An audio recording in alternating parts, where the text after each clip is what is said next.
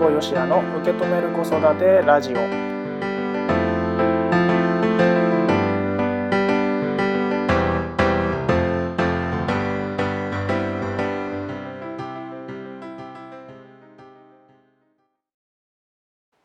辛坊よしやです。今回も受け止める子育てラジオ始まりました。この番組は自分の子育てについて家事をしながらとか家事の合間にちょこっと考えてみる。そんな時間になってもらったらいいなと思っております。はい、えー、というわけで今回のテーマがですね、えーと、こちらです。どんな姿を目に焼き付けておきたい？どんな姿を目に焼き付けておきたいです？えー、っと、このコラムがね、えー、生まれたきっかけなんですけれども、うんとブログの方のね、タイトルとしては、目に焼き付けるというタイトルなんですけれども、えっ、とですね、このコラムはうちの息子のあの入園式の日にね、作ったコラムなんですけれども、この時にね、思ったことがあって、あの入園式なのでやっぱり写真撮りたいなと思ったんですよ僕。うん、であの携帯のねカメラとは別にあのデジカメをね持っていったわけですよ息子のこのね姿を撮ろうと思って。で、えー、結局どうしたかっていうと1枚も撮らずにね 終わったんですよこの入学式の日って。うん、であの行く前まではねあのしっかりね、あのー、今日しかね、ないから、この入学、入学じゃない、入園式はね、あの、ないので、ちゃんと、なんていうの？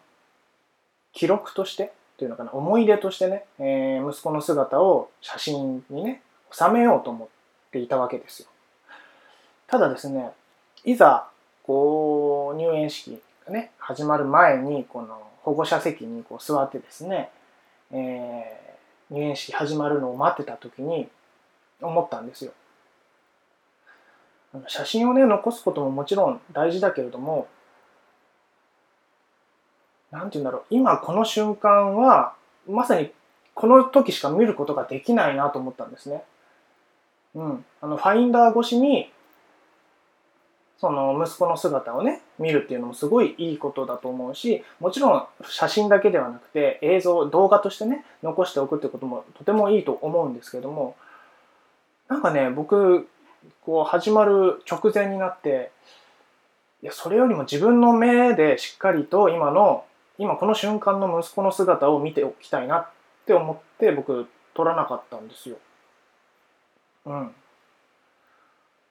なので別にあの写真とかね動画を撮るのがいけないっていうわけでもないしもちろんあのねえー、と自分のおじいちゃんとかおばあちゃんたちのためにねあの今日入園式だったんだよということでそういった写真だったりとか動画をね見せるために撮るってことももちろんすごい素敵なことだと思うんです。うん、でも僕はなんかそれも大事だけど今ねこの瞬間をしっかり自分の目で焼き付けておきたいなと思ったので今回はねあの写真ほとんど撮らずにですねこの入園式を終えました。で、えー、その時ねまたねちょっと思ったことがあって今からね15年ぐらい前かな前の僕はね例えばディズニーランドに行ったとしますよね。でディズニーランドってあのその季節ごとのねショーとかパレードやってるじゃないですか。うん。で、そのね、写真をね、写真あ、その時はビデオかな？ビデオを撮ろうと思って、あのお城の前で行うね、あのイベントね、をこうビデオで撮ろうと思って、いかにこう上手に撮ろうかとか、いかに綺麗に撮ろうかとか、ことばっかり考えて、こう、いや、ビデオのあの、ビデオカメラの画面越しにずっとそのショーを見てたんですよ。うん。で、今、目の前でやってるショーを自分の目でほとんど見てなかったんですよね。今思うと。うん、で、後々、そのショーのね、あの後で見よう、綺麗に撮ってみようと思って撮ったビデオを、もう何十本も撮ったんですけど、それを全部見たかっていうと、ほとんど見てないんですよ、僕はね。今思うとなんかすごいもったい当時の僕はそれがいいと思ってやってたんですけど今のねその15年経った僕がその出来事っていうかことをねこう見るとなんかちょっともったいなかったなと思ったんですよ。うん、せっかくならねあの今その瞬間にね見て楽しむことができるものをねやっぱり自分の目でしっかりと見ておきたいなとその時にまたねこの入園式を通してね僕は思いました。はい。さて皆さんはねえー、いかがでしょうか、ねえー、今回のねこのテーマはどんな姿を目に焼き付けておきたいですけれども僕はそうですね僕の質問の答えとしてはやはり今この時しかね見ることができないうん自分の子供の姿だったり、えー、風景だったりそういったものをですね今この瞬間自分の目の前に起きているものをしっかりと目に焼き付けておきたいなというふうに思います。はい。というわけで、えー、今回はですね、えー、どんな姿を目に焼き付けておきたい、どんな姿を目に焼き付けておきたいでした。えー、皆さんの、ね、この質問の答えはいかがでしたでしょうか。ぜひね、あの